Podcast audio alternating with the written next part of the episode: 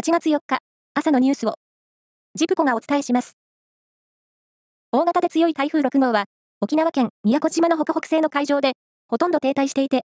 今後、進路を東に変えて、今日、沖縄に再び接近する見込みです。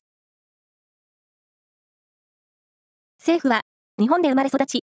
在留資格がなく、強制送還の対象となる18歳未満の外国籍の子供に関し、法務大臣の裁量で例外的に在留を認める在留特別許可を付与する方針を固めました。家族への付与も検討し、親に重大な犯罪歴がないなど、一定の条件を満たせば、家族と共に在留を認める見通しです。将棋の藤井聡太七冠と豊島将之九段が対戦する王座戦挑戦者決定戦は、今日、大阪の関西将棋会館で行われます。勝者は、永瀬拓也王座への挑戦権を獲得することになり、藤井七冠が勝てば、史上初となる8つのタイトルすべての制覇に挑むことになります。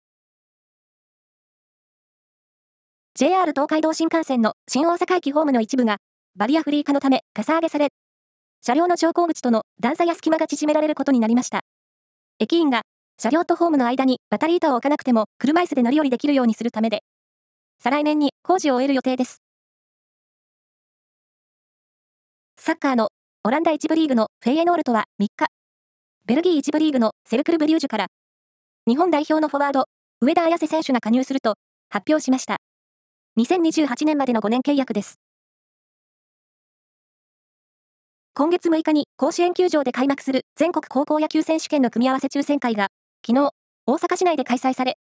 愛工大名電は、大会2日目の第4試合で徳島商業と対戦。岐阜の大垣日大は、3日目の第4試合で、滋賀の近江と対戦。そして、三重の稲部総合学園は、沖縄昇格と2回戦となる6日目の第1試合で顔を合わせます。以上です。